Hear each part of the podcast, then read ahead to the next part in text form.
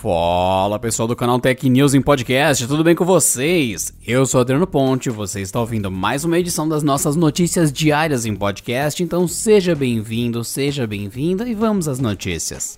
Quase 75% da população brasileira com 10 anos ou mais, totalizando 134 milhões de usuários, já estão conectados à internet. É o que aponta a pesquisa TIC Domicílios 2019, lançada nesta terça-feira pelo Comitê Gestor da Internet no Brasil. No entanto, apesar do aumento significativo nos últimos anos, cerca de 47 milhões de pessoas, ou um quarto da população, ainda seguem desconectadas. A pesquisa aponta que, pela primeira vez, mais da metade da população vivendo em áreas rurais declarou ser usuária de internet, chegando a 53%. No entanto, como esperado, essa proporção é inferior à verificada nas áreas urbanas, que conta com 77%. No recorte por classe socioeconômica também houve avanço no percentual de usuários das classes D e E conectados. Ele passou de 30% em 2015 para 57% em 2019. O levantamento aponta também a consolidação dos dispositivos móveis como principal meio para se manter conectado.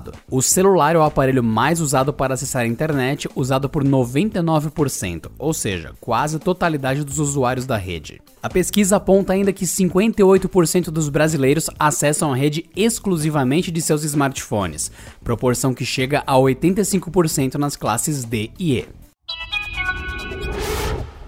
Após o lançamento do Messenger Rooms para videoconferências em grupo, o Facebook anunciou nesta terça-feira o Catch Up. Trata-se de um aplicativo focado exclusivamente em ligações individuais ou em grupos com até 8 pessoas. Disponível a princípio apenas nos Estados Unidos para dispositivos Android e iOS, ele não precisa de uma conta associada ao Facebook para ser usado, já que ele se conecta apenas com seus contatos do celular. Os usuários podem criar e participar de grupos de amigos, familiares e contatos mútuos no serviço ou apenas fazer chamadas individuais. Em comunicado, o Facebook comenta que a intenção do Catch-up é abordar um dos principais motivos pelos quais as pessoas não fazem mais chamadas telefônicas. Não é possível saber quando alguém está indisponível ou tem tempo para conversar. Para usar o Catch-up é simples. Ao baixar o aplicativo, o usuário verá uma lista de amigos que estão prontos para falar. Então basta se juntar à chamada de grupo ou ligar para alguém individualmente. A interface do usuário é bastante simples, com fontes grandes e bem destacadas, ideal para pessoas idosas. O Catch-up ainda está em fase de testes e não há previsão de quando será lançado em outros países.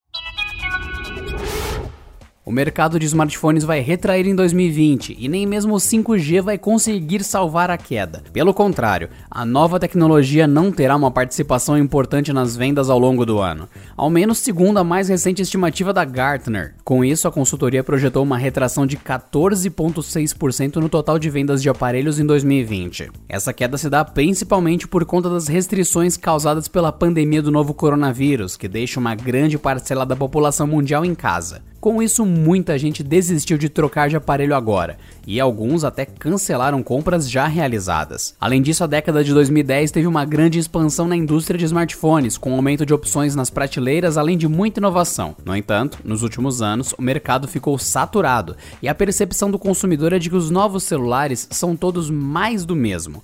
Com todos esses fatores somados, as vendas globais de smartphones tiveram a maior queda já vista no mês de fevereiro e no primeiro trimestre de 2020. Isso, claro, foi puxado pelo confinamento imposto aos chineses, epicentro inicial da pandemia de Covid-19.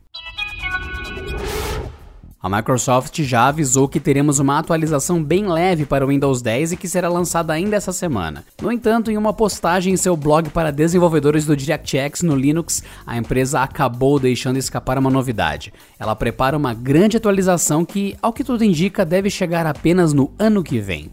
Nesse vazamento, a empresa indica que uma atualização realmente significativa, apelidada de FE, sim, uma referência ao elemento ferro da tabela periódica, e que a atualização será movida para o Fast Ring, esse é o programa da Microsoft para insiders em junho. No entanto, ninguém sabe ainda o que esse update de grandes proporções pode trazer. Sabemos apenas que ele chegará em 2021. Ainda não se sabe também o que de fato irá mudar no atual Windows 10 com a pequena atualização do segundo semestre. Uma pista pode ter sido captada em um podcast do Windows Insider que sugeriu que o menu iniciar deve sofrer mudanças cosméticas ainda em 2020. O Windows 10 já iniciou seu processo de atualização na manhã dessa terça-feira e deve seguir para todos os usuários até o dia 28 de maio. Um pedido feito há anos pelos usuários do Spotify finalmente foi atendido pela empresa. A partir de hoje, você poderá salvar quantas músicas desejar em sua biblioteca. Anteriormente, havia um limite de 10 mil faixas. Uma música salva na biblioteca de mídias do usuário por meio do like. A partir do momento em que você curte uma faixa no Spotify, ela automaticamente é adicionada a uma lista de canções gravadas no seu perfil.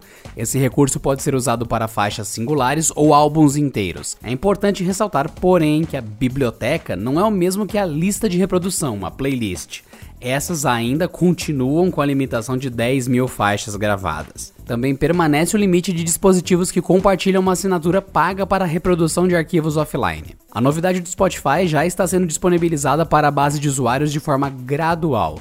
Logo, não estranhe se ela demorar um pouco para aparecer para você. E por hoje é só, pessoal. Nos vemos então quarta-feira em mais uma edição do canal Tech News em Podcast. Se cuidem e até lá. Esse episódio contou com a apresentação de Adriano Ponte, roteiro de Rui Maciel, edição de Vitinho Zuvarim e editoria-chefe de Camila Rinaldi.